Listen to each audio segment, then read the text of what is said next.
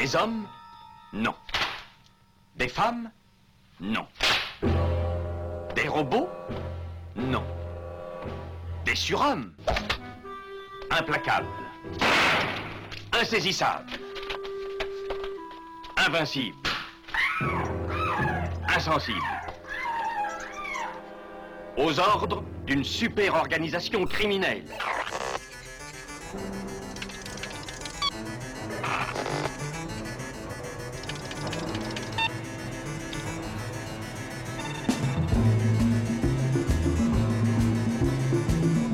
Rien n'est impossible pour... Culture prohibée.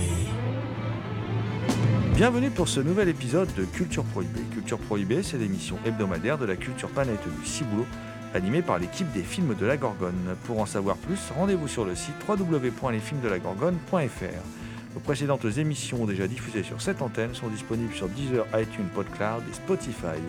Culture Prohibée, c'est aussi un profil Facebook et un blog, culture-prohibée.blogspot.com. From out of the blue comes the most controversial movie of the year. Dennis Hopper, the man who defined the 60s with Easy Rider, now takes on the 80s out of the blue.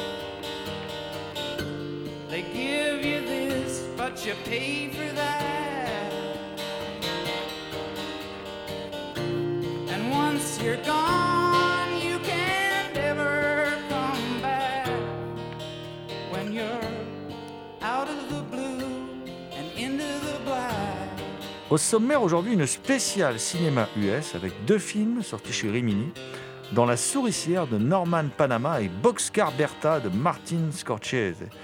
Quatre films sortis chez Artus Film, Le démon de la chair d'Edgar George Ulmer, Ma Barker et son gang de Bill Carn, Les rôdeurs de l'aube de Tim Whelan, Daniel Boone, L'invincible trappeur d'Albert C. Gunaway et Ismaël Rodriguez. On causera également du coffret Outside Maurice Engel et Ruth Orkin, paru chez Carlotta, et Out of the Blue de Dennis Hooper, qui est sorti chez Potemkin. L'équipe de Culture Prohibée remercie Mathilde Gibaud, Kevin Boissezon, Thierry Lopez, Thierry Vidot et Jean-Pierre Vasseur pour leur aide sur cette émission.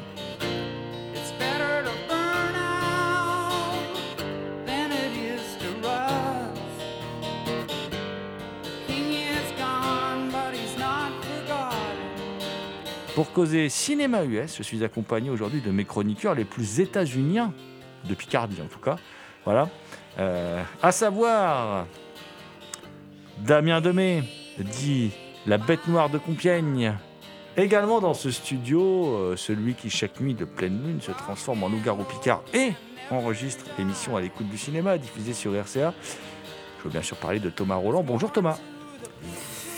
Bonjour Damien, bonjour GG et bien évidemment bonjour à toutes.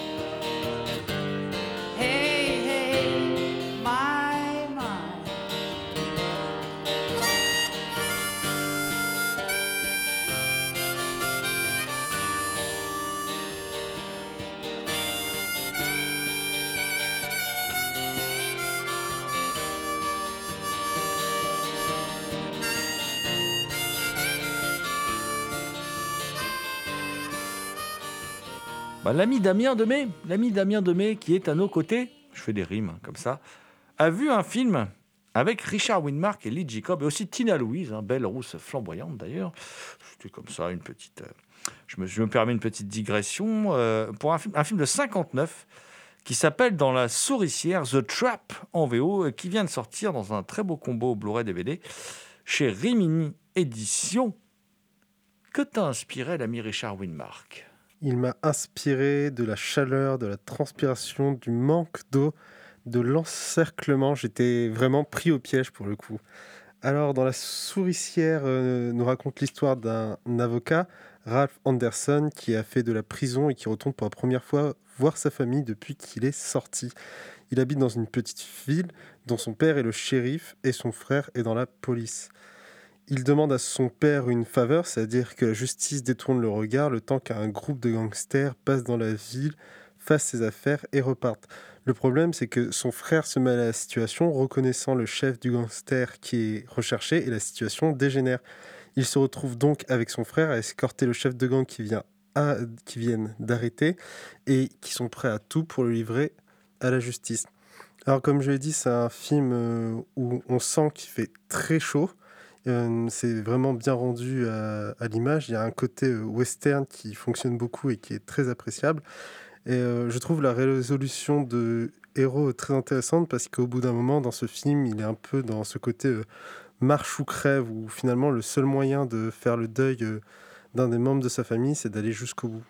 Ouais, c'est un film vraiment intéressant. hein. C'est une série B. hein. C'est comme tu dis une sorte de western moderne, matinée de, de polar, euh, voilà, de film d'action, euh, euh, avec un, Richard Widmark euh, qui est bah, très bon comme d'habitude, parce que c'est Richard Widmark. hein. Alors le méchant, c'est Lee Jacob aussi, hein, qui fait le, grand chef mafieux. Et Richard Widmark, à l'époque, il est libéré de son contrat avec la Fox. Et donc, euh, bah, il devient un acteur indépendant, il crée sa société de production.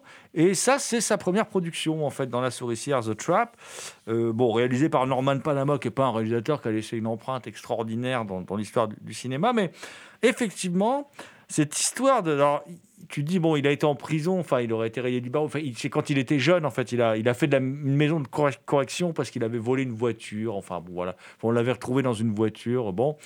Effectivement, il n'est pas revenu voir sa famille depuis 10 ans, donc il n'est pas très bien accueilli. Son frère est alcoolique. euh, et puis, euh, son frère est marié avec Tina Louise, qui fait tourner un peu toutes les têtes, qui en fait était l'ancienne maîtresse de, Richard Widmark.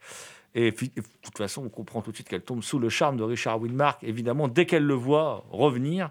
D'ailleurs, on peut penser qu'il est revenu un peu pour elle aussi.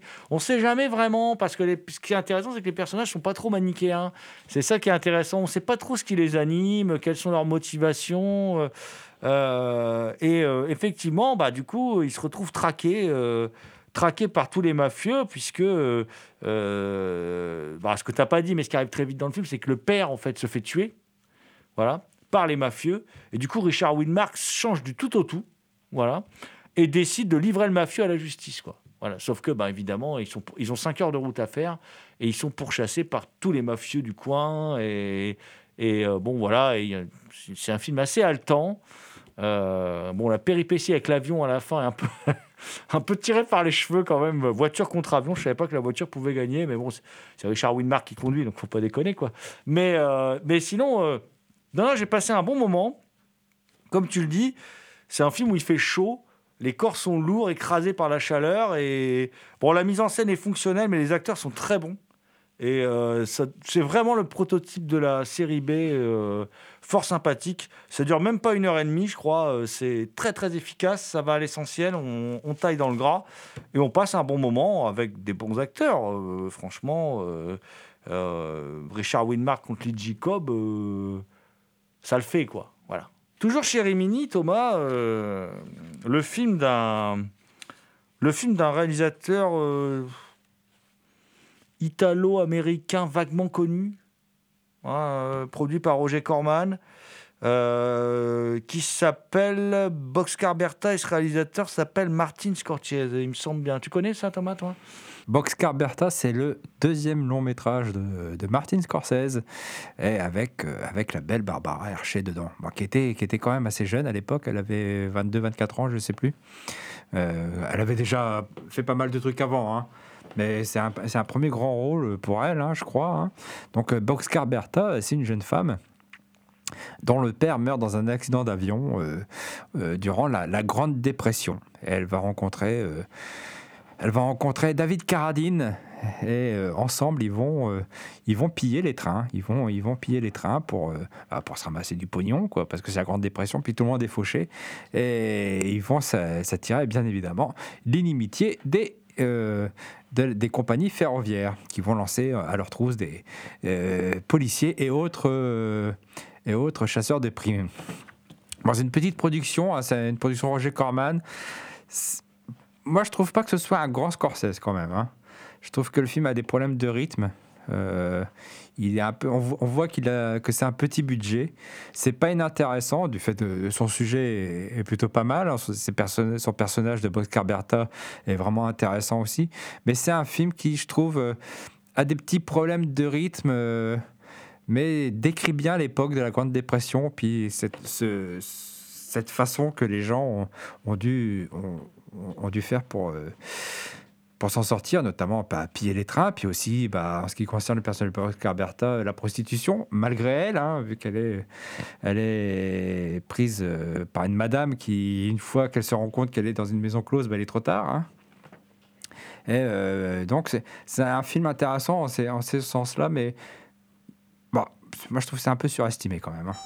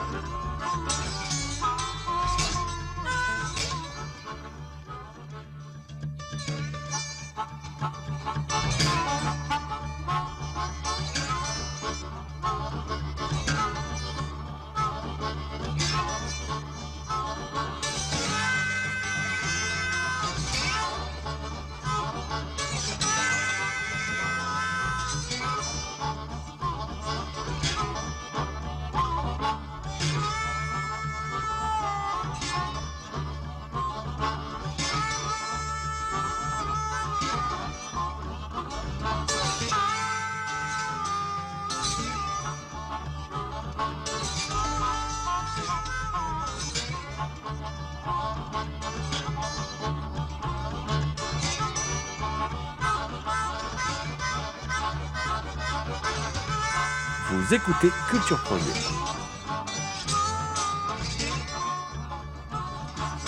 Thomas, on, dit aussi que ce, scénario de Boxcar Bertha euh, serait inspiré euh, d'un livre qui s'appelle Sister of the Road. Euh, et, on dit, mais toi tu vas nous dire le contraire, que ce serait, ce serait inspiré de la vie de la véritable Bertha Thompson. Mais d'après toi, l'histoire n'est pas aussi belle, Thomas. Non, apparemment, euh, la femme de Roger Corman à l'époque a dit qu'elle avait rencontré le véritable personnage qu'on voit dans le film, qu'elle avait rencontré dans un hôtel à New York, qu'elle avait, qu'elle avait négocié avec elle à travers la porte, qu'elle avait, refusé de lui ouvrir la porte, etc. Mais en fait, euh, il se trouve que c'est faux. Enfin, apparemment, ça serait faux. hein, il y a une version qui dit que c'est faux, euh, que c'est effectivement une œuvre de fiction, le roman original. Une œuvre de fiction, mais qui s'inspire de trois femmes différentes qui ont vécu pendant la dépression. Alors, tu, tu disais aussi, Thomas, que le, le film est un peu surestimé. Moi, je pense que le, que le film jouit d'un certain culte parce qu'il est produit par Corman, parce qu'il s'inscrit dans un cycle aussi de films euh, de Corman avec Bloody Mama, par exemple, qui décrit euh, ce cycle les- des, grands personnages. euh, euh, Il y a le, je crois que le Dillinger de, de Milius aussi est produit par Corman, il me semble, si je ne veux pas dire de bêtises. Ah, je sais pas. je pas. Bon, enfin, bon, voilà. En tout cas, ça s'inscrit dans une suite de films qui décrivent des grands personnages de la culture populaire des années 30 aux États-Unis. hein, voilà. Et, euh, et puis surtout, c'est réalisé par Scorsese. Donc forcément, euh, forcément le film a acquis un, culte avec le temps. Alors après, euh, bon, déjà, je trouve que le film a, quand même quelques qualités. C'est un tout petit budget, hein, c'est une série B, voilà, tu l'as dit, c'est c'est fau- fauché, c'est quand même bien troussé parce qu'on sent que Scorsese, il a, il a, comment dire, euh, il, veut combler son manque de budget par des effets, des effets stylistiques, quoi. Euh, il essaye pas mal de choses, il y a des travelling rapides, il y a des, il y a, des ralentis, il y a des choses. Il essaye des choses, euh, il tente des trucs, voilà, pour rendre son film un peu plus dynamique. On voit qu'il est un peu conscient par moment, parce que bon, il est brillant, Scorsese, donc il est conscient qu'il y a des, des trucs qui vont pas, donc euh, il essaye de, faire un peu d'esbrouf. Faut, faut dire les choses, quoi. Voilà, il essaye de faire un peu d'esbrouf. Et puis moi, je trouve, alors il y a une super distribution. Il y a les deux Carradine, John et David Carradine. Il y a Barry Primus, il y a Bernie Cazé, très bon aussi. Et puis tu l'as dit, il y a Barbara Hershey. Et Barbara Hershey, elle irradie quand même sa présence dans le film. Elle est, euh, on voit que c'est pas une actrice comme les autres. C'est-à-dire, euh, il y a sa sensualité qui est là, qui est très présente dans, le film, qui est écrasante, mais il y a, il y a un truc en plus. On voit que c'est une actrice qui a une vraie, euh, une vraie présence à l'écran. D'ailleurs, elle tournera pour beaucoup de grands réalisateurs avant de tomber un peu dans l'oubli, mais voilà. euh, il me semble qu'elle a tourné chez Woody Allen. Elle a tourné, bah, bon, c'est pas un grand réalisateur, c'est Neji Fury, mais dans l'emprise, elle livre une prestation quand même saisissante. Voilà, donc c'est une actrice qui va euh, connaître une grande carrière, mais qu'on a un peu oublié aujourd'hui, euh, et qui là, effectivement, par contre, elle, elle trouve un de ses rôles les plus intéressants, parce que un premier rôle féminin de cet acabit, en fin de compte, c'est malgré tout assez rare. Euh, c'est assez rare. Scorsese aimait bien donner des, premiers rôles féminins. Scorsese, qui était un réalisateur qu'on a souvent accusé un peu d'être un peu, euh, euh, voilà, euh, comment dire, un, réalisateur qui mettait en avant les personnages de mâles puissants, mais il mettait aussi en fait des personnages de mâles qui étaient en fait des mal insérés dans la société, qui, voilà, qui étaient des marginaux, quoi, voilà, euh, a, aussi euh, souvent donné des premiers rôles féminins, en fait, parce qu'en 72, là, donc, il donne ce rôle euh, à Barbara Hershey pour Boxcar Bertha, il donnera à Ellen Burstyn un très beau rôle aussi dans Alice n'est plus ici, qu'il fait, euh, je crois qu'il le fait entre... euh, entre Main Street et Taxi Driver. Donc c'est vraiment quelque chose qui l'intéresse, le destin de la femme américaine. C'est quelque chose qu'on retrouvera plus tard, le temps de l'innocence, tout ça, on voit des personnages. Et dans Casino, le personnage de Sharon Stone aussi. Euh, donc c'est Scorsese, je comprends ce qui a pu l'intéresser dans ce, dans, ce film, puisque lui, il est, euh, il est vraiment, comment dire, euh, passionné hein, par les, les personnages de, de femmes fortes. Alors, bah, en, parlant de femmes fortes, on- on va rester sur un, un personnage de femme, euh, ma foi, euh, euh, bon, qu'il faut pas croiser, quoi, parce que malgré qu'elle soit très belle, euh, si elle a décidé que vous alliez tomber entre ses griffes, ça va pas bien se passer pour vous. Je veux bien sûr parler euh, de la Jenny, la fameuse Jenny incarnée par Eddie Lamar dans Le démon de la chair de Edgar George Ulmer, qui est sorti depuis peu chez Artus Film, avec également d'ailleurs George Saunders. Euh, le démon de la chair. euh, que t'inspire ce démon de la chair, euh, mon cher Damien Le démon de la chair ou The Strange Woman dans son titre original est un film de 1946 euh, en noir et blanc. On retrouve au casting George Saunders et la grande Eddie Lamar, comme tu l'as dit, qui a le rôle principal dans le film et qui joue également en tant que productrice. Euh, le film commence euh, lorsque c'est une petite fille et on voit qu'elle a déjà un comportement euh, dangereux et autoritaire. De plus, elle est élevée par un père alcoolique et violent qui est pauvre et n'a aucun rêve. Et à partir de ce moment-là, la petite jeune fille va avoir un but dans la vie, c'est finalement de s'élever hiérarchiquement et surtout d'avoir beaucoup d'argent. Devenue jeune femme, elle est machiavélique et elle manipule tout le monde avec sa beauté pour parvenir à ses fins. On voit ici le concept femme fatale, et ce qui est intéressant, c'est qu'en fait, on commence euh, à s'intéresser à l'héroïne dès son enfance, qu'on voit généralement peu dans ce type de film.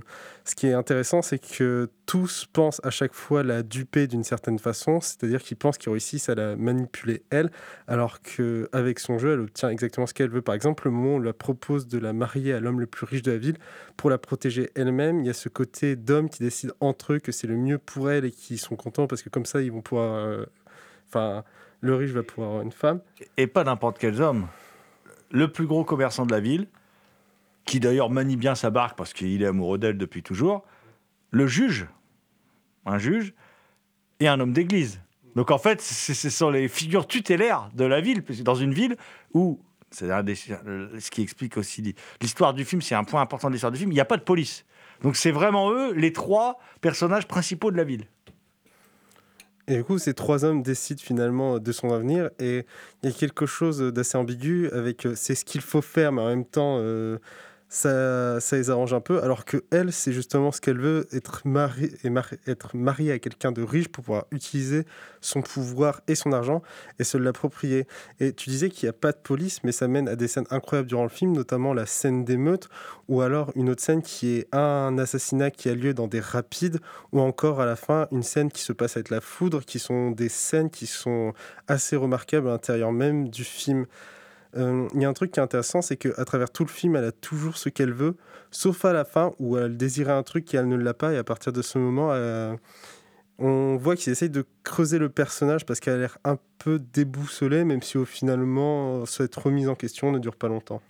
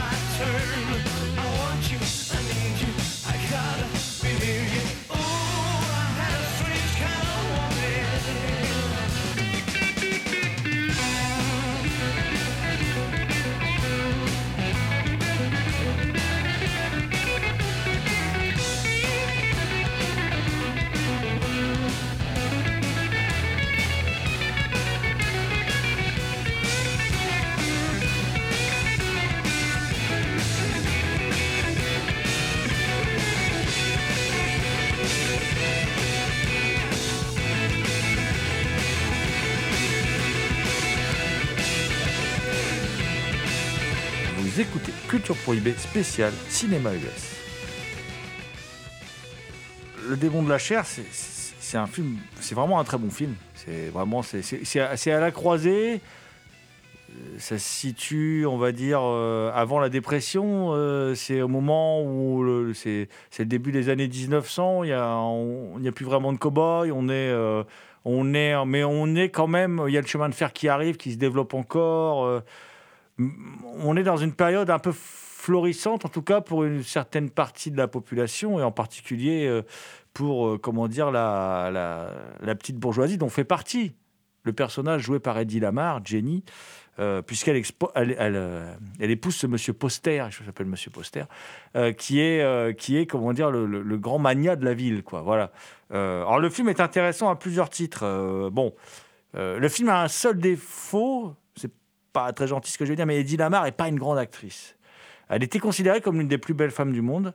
C'est aussi une femme brillante, puisqu'on en avait déjà parlé dans l'émission. Elle a inventé le Wi-Fi, elle a inventé un procédé pour détourner les missiles ennemis. C'était une scientifique brillante qui a eu une vie incroyable. Voilà, on en avait parlé à l'occasion de la sortie d'Extase. Elle avait déclenché le, le scandale en, en comment dire, en jouant très jeune dans un film euh, euh, qui était un peu une sorte de voilà, qui reprenait un peu. ah, C'était un peu la même histoire que l'amour de Lady Chatterley. Quoi. Il y avait une question de bestialité, de désir, d'éveil au sexe, qui un film qui avait fait un gros scandale à l'époque et elle s'était enfuie, euh, voilà, de manière complètement rocambolesque. C'est une femme extraordinaire qui a une vie extraordinaire.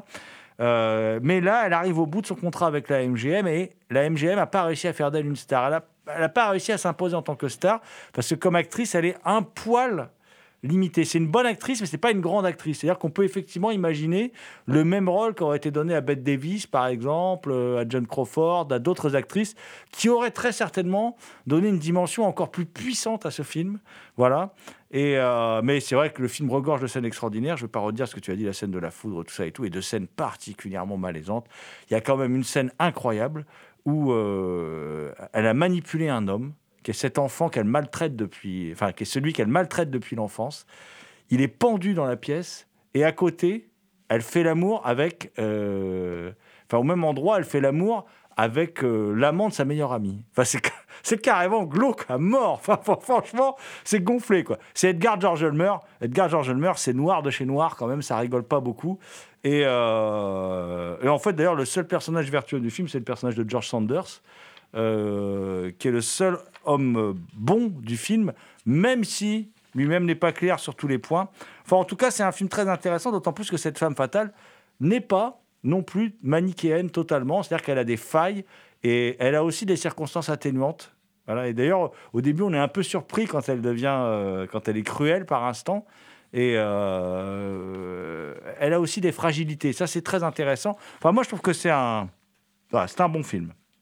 C'est un bon film. C'est pas le meilleur film de Edgar George Ulmer, mais c'est un bon film. Autre film sorti parmi la, collection des, classiques de chez, de chez Artus Film, qui est, euh, bah, qui est un film qui est, ma foi, une bonne, une bonne surprise. Euh, c'est Ma Barker et son gang de Bill Carn, avec euh, Lauren Tuttle. Alors, Lauren Tuttle, qui est ré- la grande star du, film. hein, qui... Alors, elle a joué chez, chez plein. Elle a joué chez Stanley Donen, chez Hathaway, chez Hitchcock, chez Orson Welles.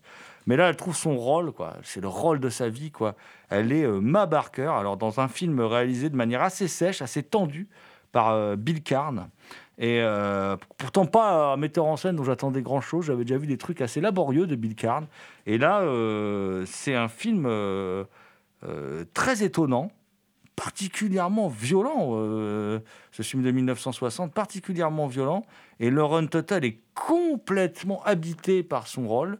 Et euh, moi, je vous conseille euh, vivement ce, film.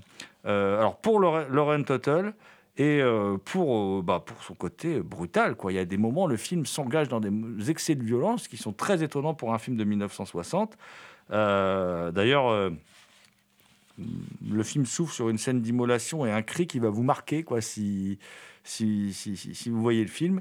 Et puis, euh, c'est un drôle de film. C'est- vraiment un, drôle de film. Et je peux vous dire que quand Ma, Bar- Ma- Barker, elle, elle prend la sulfateuse, ça rigole pas, quoi ça fracasse dur. Voilà. Donc, euh, je vous conseille vivement ce, ce, film euh, de, de Bill Carn, ce, polar, une sorte de néo-noir de Bill Carn, qui est, vraiment, euh, vraiment très enthousiasmant. Alors, euh, tourné quelques années avant, en, en 55, il y, a- un film avec une vedette, de- une vedette qu'on a un peu oubliée aujourd'hui, une vedette du, western, surtout c'est Randolph Scott, qui est une vraie vedette aux États-Unis, et que- qui est dans cette collection des grands classiques d'Artus Film, et que toi tu as vu, Damien, qui s'appelle Les Rôdeurs de l'Aube. Les rôdeurs de l'aube de Tim euh, Whelan suivent parfaitement bien euh, Ma Baker, vu que ce sont tous deux des histoires inspirées de, de personnages ayant euh, existé. Donc, euh, comme tu as dit, c'est un film sorti en 1955 et on suit l'histoire des frères. enfin, on suit l'histoire. On se retrouve confronté aux frères Renault, qui sont des braqueurs de trains et de banques, qui sèment un peu la pagaille dans la ville dans laquelle ils se trouvent. On est au sud de l'Indiana en 1866. Les locaux ferment les yeux sur euh, leurs actions en échange de quelques commissions. Et un homme, euh, James Barlow, se retrouve impliqué dans une mission dans laquelle il doit rejoindre le groupe pour finalement permettre son arrestation. Il parvient en, flirtant notamment avec, euh, avec la sœur des frères Renault. Euh, c'est un film, donc j'ai dit, qui s'inspire de, faits réels et c'est intéressant vu que le film commence et s'achève justement avec euh, euh, des écritures déroulant à l'écran, mais vraiment sur un paysage de Far West. Et aussi pendant le film, il y a cette façon de, de faire intervenir souvent les coupures de journaux pour mettre en avant un, un, fait qui s'est passé comme un, braquage ou un meurtre. C'est un film euh, que j'ai trouvé euh, assez simple, mais qui, je trouve, a une morale assez trouble, finalement, avec sa fin où, où les événements euh, conduisent les frères Renault à se faire arrêter. Et la façon dont c'est mis en place, on ne sait pas trop si, justement, il veut... Il veut, enfin, à mon avis, il y a une volonté de glorifier finalement ces bandits qui participent un peu au côté rôle américain, mais la façon dont c'est fait est, est très perturbante, je trouve. Ouais, c'est un film plus intéressant qu'il n'y paraît. C'est un film dont la fin est, oui, est assez troublante. Euh, voilà, c'est une petite série B, hein, c'est pas un grand classique, mais c'est un film qui a une fin assez troublante, effectivement. euh, et alors, autre film euh, qui s'inspire de personnages réels, c'est Daniel Boone, l'invincible trappeur, réalisé par Albert C. Gunaway et Ismaël Rodriguez, avec Bruce, Bruce Bennett en- dans le rôle donc, de Daniel Boone. Et puis euh, Lon Chaney euh, Jr. dans, le rôle d'un grand chef indien. C'est un film de 56, c'est un film très court, hein, il fait une heure et quart. Et effectivement, bah, ça s'inspire de, euh, comment dire, des mésaventures de Daniel Boone. Alors ça raconte l'histoire d'un groupe de pionniers à la fin du XVIIIe siècle qui s'installe dans le, dans le Kentucky avec le, célèbre, le soutien du célèbre trappeur, donc Daniel Boone. Et bah, les, les Indiens vont pas être vraiment d'accord et mal conseillé par un, Angl- un anglais pardon, vindicatif qui déteste Boone, hein, euh, eh bien, euh, euh, bon, bah, ça va pas bien se passer. Quoi. Voilà, vous l'avez compris, ça va être un peu tendu, même si euh, Daniel, Boone entretient de, longue date des, bonnes relations avec Blackfish, le grand chef Shawnee, puisque c'est la tribu des Shawnee, et ils vont tenter de, mettre un, terme au massacre des colons. Alors, Daniel Boone, c'est véritablement une légende aux États-Unis. Personnellement, euh, avant de voir ce film, je connaissais vaguement le, le personnage de Daniel Boone. euh, euh, c'est, il est considéré comme vraiment un, grand héros aux États-Unis hein, et, euh, comme un, personnage important dans l'histoire de la colonisation de l'Amérique du Nord. Et par exemple, il inspire James Fenimore Cooper, le créateur du, du dernier des, des, des, comment dire, des, des Mohicans. Alors bon, bah là, il, est interprété par Bruce Bennett, qui est un, qui est un comédien qui, est plutôt bon. Euh, en face de lui, Lon Chaney Jr., bon, bah, qui est euh, un comédien. euh, J'ai toujours eu un peu de mal avec Lon Chaney Jr., hein, je préfère le, le père. Alors, c'est. Bon. C'est le film que je trouve quand même le, le- moins bon là, de la salve, de tous ceux qu'on a chroniqués. C'est un film qui a un côté presque naïf, hein, voilà, presque archétypal, un discours d'un autre temps. Enfin, voilà, c'est- quand on voit ça, on se dit oui, ça, ça a le charme de son époque. Euh, mais bon, la, la- vision de la colonisation, enfin, on n'est pas chez Delmer Devs, quoi. euh, on- n'est pas chez, voilà, dans dans les westerns les plus ambigus, là, on est vraiment dans quelque chose, hein, une sorte de, de véhicule à la gloire de Daniel Boone. Bon, euh, qui n'a rien à voir avec le comique français d'ailleurs. Je l'ai faite, désolé. Et bon, c'est. C'est un film moyen. Ça se regarde, attention, hein, c'est pas un film euh, du tout euh, mauvais. C'est juste un film assez plat, en fait. On l'a vu, c'est voilà, puis après on l'oublie. Je conseillerais plutôt les trois autres de la salle qui sont plus importants pour moi, avec effectivement le, le film dont tu as parlé, Le Rôdeur de l'Aube, le Ma Barker aussi qui est très bon, et puis évidemment le Edgar George Ulmer qui est un petit classique.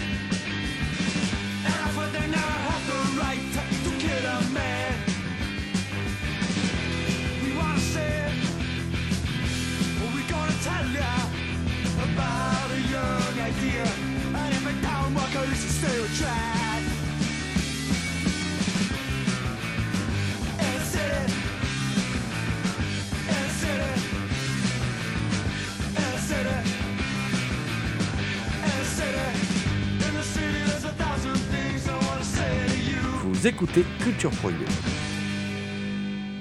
On reste aux États-Unis pour, pour aborder un, un film tr- très très important, enfin euh, des réalisateurs très importants dans l'histoire du, cinéma euh, tout court et qui sont des complètement, mais alors euh, complètement méconnus en fait, mais alors vraiment. Et c'est un couple, c'est un couple composé de Maurice Engel et Russ Orkin. Et c'est un couple de photographes américains. Donc ils- vont faire quatre films. Un film en 53 qui s'appelle Le Petit Fugitif, un autre euh, Lovers and Lollipops en 55, Wedding on Babies en 58 et I Need a Ride to California en 68. Ils auront beaucoup de mal à monter, c'est pour ça qu'il il est tourné beaucoup plus tard. Euh, et en fait, ce sont des autodidactes. Ils vont se lancer dans le cinéma comme ça. Voilà, ils vont, faire ce fameux petit fugitif qui s'adresse plutôt à un public familial. C'est pas des réalisateurs, enfin, au départ, c'est des photographes. Ils n'avaient pas de visée autorisante. Mais il se trouve qu'André Bazin va voir le petit fugitif. En- je ne sais comment, il va voir le petit fugitif, ce film de 53, qui raconte l'histoire à Brooklyn dans les années 50 d'un petit garçon, Joey, euh, qui va se retrouver, euh, comment dire, euh, lâché comme ça au milieu du monde des adultes dans les rues. Euh, alors c'est son frère qui est censé veiller sur lui, mais son frère lui fait un coup de Trafalgar et lui fait croire qu'il prend un coup de carabine. Voilà, il joue à ça avec ses copains, mais lui il le prend au sérieux le gamin. Il s'enfuit, c'est un tout petit gamin. hein. Et effectivement, on, on va voir un film, euh, euh, un film assez extraordinaire puisque c'est un film presque documentaire et en même temps très découpé, très travaillé. Avec euh, bon, on est dans la grande tradition du photoreportage américain aussi, donc il y a, une vraie qualité dans la, la plastique, dans le choix des cadres et tout ça. Bon, euh, et pourtant c'est un tout petit film, tout petit film, tout petit film. Bon, ça dure 1h20, ça passe tout seul. Et c'est vraiment le parti pris des réalisateurs, c'est de suivre le gamin en le laissant improviser, quoi. Et donc, ça donne vraiment quelque chose euh, d'assez particulier. Et c'est, euh, on parlait dans une autre émission de Soy Kuba, là on est pareil, on a une caméra virevoltante qui bouge énormément. Euh, et en fait, c'est lui qui l'invente. C'est Engel, enfin c'est les deux, Maurice Engel et Russ qui inventent une caméra, ils modifient une caméra 35 mm pour la rendre plus légère et, mo- et mobile. Ils inventent un peu la Steadicam avant l'heure, en fait, c'est rigolo. Et euh, c'est vraiment euh, euh, assez chouette. Et, quand André Bazin voit ça, il le fait voir à Truffaut, il le fait voir à l'équipe des cahiers du cinéma. Et c'est le, film qui va influencer énormément François Truffaut pour les 400 coups. Alors, voir les deux films à la suite, c'est frappant. C'est frappant. Moi, je ne connaissais pas l'existence du travail de, de, Horkin et Engel il y a encore 5-6 ans. C'est. hum, Comment dire Je fais un petit coucou à Émilie, si elle écoute l'émission, qui m'a fait découvrir ce film, qui m'en a parlé. Je ne connaissais pas. Je dis comment ça Un film qui a inspiré la nouvelle vague et je ne connais pas. Bon. Et donc là, on, découvre, dans ce coffret euh, édité par, euh, euh, par Carlotta, on découvre donc leurs quatre films. Euh, alors, des, récits assez simples, hein, euh, puisque, comment dire, dans, dans Lover and Lollipops, euh, c'est, comment dire, l'histoire est simple. Anne, une jeune veuve, vit à New York avec sa fille de 7 ans, Peggy. Elle s'ennuie pendant les vacances et sa mère se met à fréquenter Larry, un ami de, de longue date revenu d'un séjour en Amérique du Sud.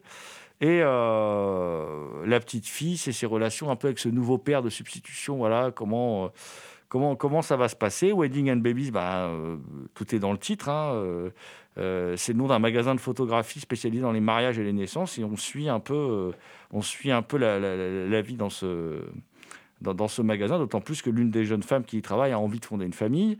Et puis, I Need a Ride to California, hein, c'est un film plus tardif, ils ont eu beaucoup de mal à monter. Là, la, version proposée est en 4K. Euh, c'est l'histoire d'une jeune Californienne venue à New York pour vivre la révolution hippie. Et c'est très intéressant parce qu'il y a le côté documentaire, mais c'est jamais autorisant. Donc on suit, euh, et, ça, décrit l'évolution de la société américaine du début des années 50 jusqu'à la fin des années 60. Euh, c'est assez étonnant. C'est assez. Il y, a- un bonus d'Alain Bergala qui, explique bien ça. c'est le chaînon manquant en fait entre le néo-réalisme et la nouvelle vague. C'est entre les deux. Et du coup, ça donne vraiment quelque chose de très intéressant. Moi, je vous invite, si vous ne connaissez pas, à voir le travail de Maurice Engel et Russ Orkin, paru donc chez Carlotta. C'est passionnant. Did you know my son? Did you know my son? I ride the bus with my son. Remember my son? Remember my son? Okay, okay, all right, all right, all right, all right. You know something, man? See this? Freak. I'm a motherfucking asshole. You know that? I did five fucking years, you know, in prison. And there were a lot of other kids in there besides your son. Now, am I gonna have to meet every fucking asshole like you, man? Look, I'm an asshole. You see this? You see me? You see that? But I'm not a motherfucking dumb asshole. Because there's enough here for two drinks. Now you sit down. You sit down and have a drink.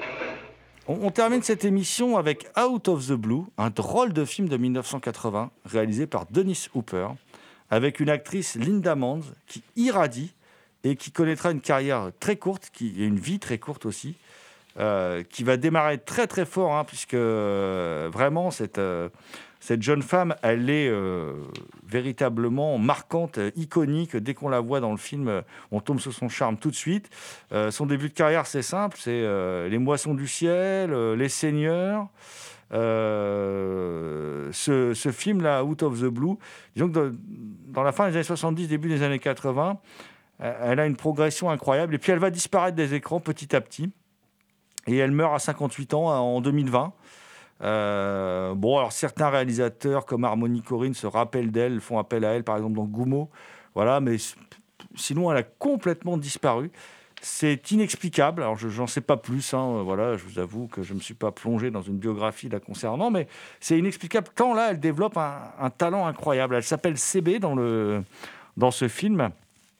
Et euh, en fait, elle accompagne son père, qui est joué par Denis Hopper, euh, donc le réalisateur et acteur dans le film, qui, euh, comment dire, est camionneur. Et puis, elle était avec son père lorsqu'il a percuté un bus scolaire. Et il a tué donc beaucoup d'enfants ce jour-là. Et il va en prison 5 ans, il sort de prison, il retrouve son épouse, qui est une droguée, junkie, un personnage terrible dans le film. Surtout qu'il y a des scènes de shoot, euh, on se demande si c'est des vraies scènes de shoot ou pas. Enfin, c'est glauque, mais glauque. Enfin, Denis Hopper, ça pouvait être glauque hein, quand même. hein. Euh, et euh, lui revient.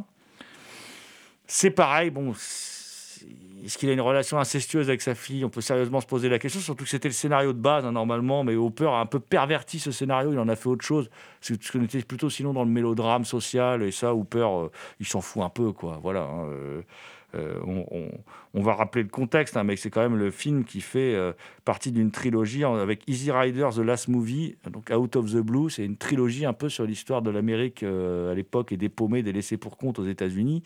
Bon, pas, ça respire pas la joie de vivre, quoi. on peut pas dire ça, comme, on peut dire ça comme ça. Denis Hopper est très nihiliste. Après, il fera un cinéma plus conventionnel quand même, hein, voilà, intéressant mais plus conventionnel. Euh, et là, euh, ce père sort de prison, revient dans la famille. Euh, la, la jeune, la, jeune fille est devenue une jeune femme hein, qui, qui, qui, qui est punk, en fait, qui veut vivre à fond. Et elle a, comment dire, euh, le père revient, la mère euh, s'est choisi un, amant, euh, un- barman un peu, un peu étrange, voilà. Et en fait, c'est l'histoire de, de tous ces paumés comme ça, de tous ces losers, en gros, hein, voilà, qui vont euh, essayer de, à nouveau de former ce qui ressemble à une famille. Évidemment, une famille ultra dysfonctionnelle. Et donc, on va avoir un film de, de, de Denis Hooper qui était sorti chez Backfilm à une époque, mais qui est sorti genre l'espace de deux semaines. Donc je me rappelle, je m'étais précipité sur la, copie du DVD parce que c'est un film j'avais beaucoup entendu parler. Il a eu un titre aussi d'exploitation en France qui était Garçon parce qu'elle a un côté androgyne, l'actrice prin- principale, Euh, la magnifique Linda Mans, qui ir- irradie le film, elle est extraordinaire. hein. Cette gamine, elle est sensationnelle dans le film. Et euh, en fait, euh, Peut-être qu'ils n'avaient pas les droits, je ne sais pas, mais le film a tout de suite disparu. J'avais réussi à trouver la copie, mais la copie n'était pas très belle. Et là, là, euh, Potemkin sort vraiment une belle copie de ce film qui, est qui, avait sorti donc, dans la collection des films noirs, Back Film. Alors que c'est plus un drame qu'un film noir, en fait. C'est plus un, c'est, plus un film euh, vraiment. euh, euh, vraiment glauque, quoi, en fait. hein. C'est un film, quand même, que Hooper a repris des mains d'un autre réalisateur et qu'il a tourné en quatre semaines et monté en six semaines. Donc, ça explique aussi peut-être euh, la grande énergie du désespoir qui, traverse ce film.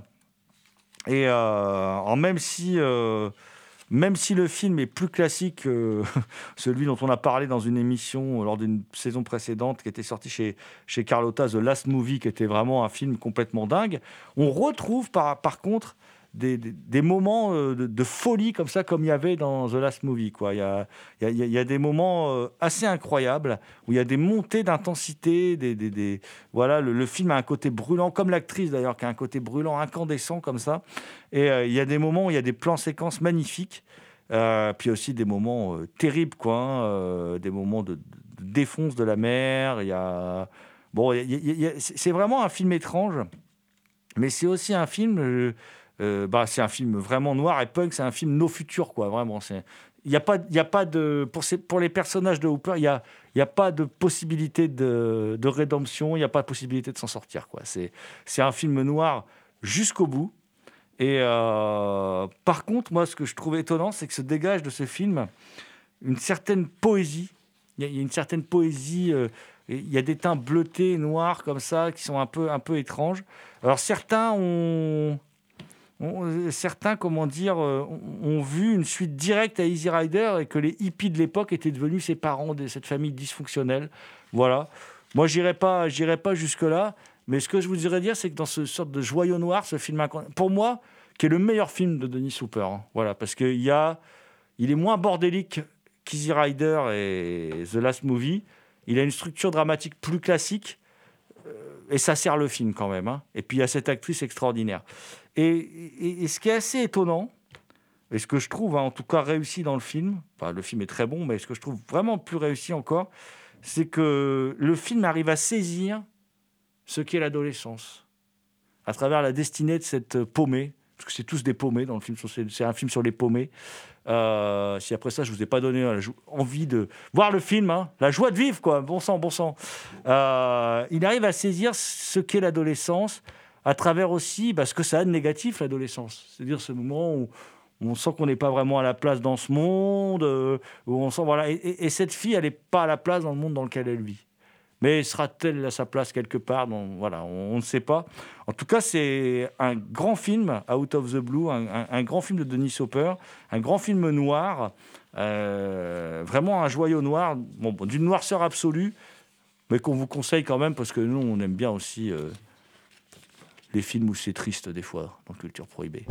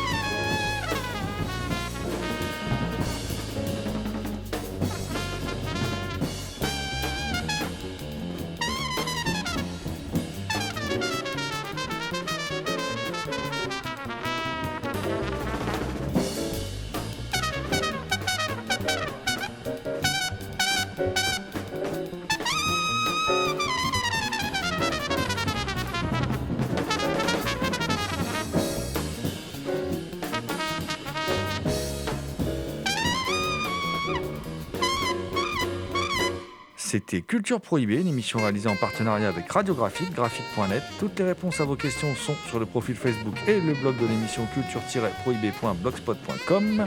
Culture Prohibée est disponible en balado-diffusion sur Deezer, iTunes, PodCloud et Spotify. Culture Prohibée était une émission préparée et animée par votre serviteur Jérôme Potier, dit La Gorgone, assisté pour la programmation musicale d'Alexis dit Admiral Lee. Une émission animée avec Damien Demé, dit La Bête Noire de Compiègne, Thomas Roland, dit Le Loup-Garou and the Last but not the least. Je veux bien sûr parler de Léomania à la technique. Salut les gens, à la prochaine.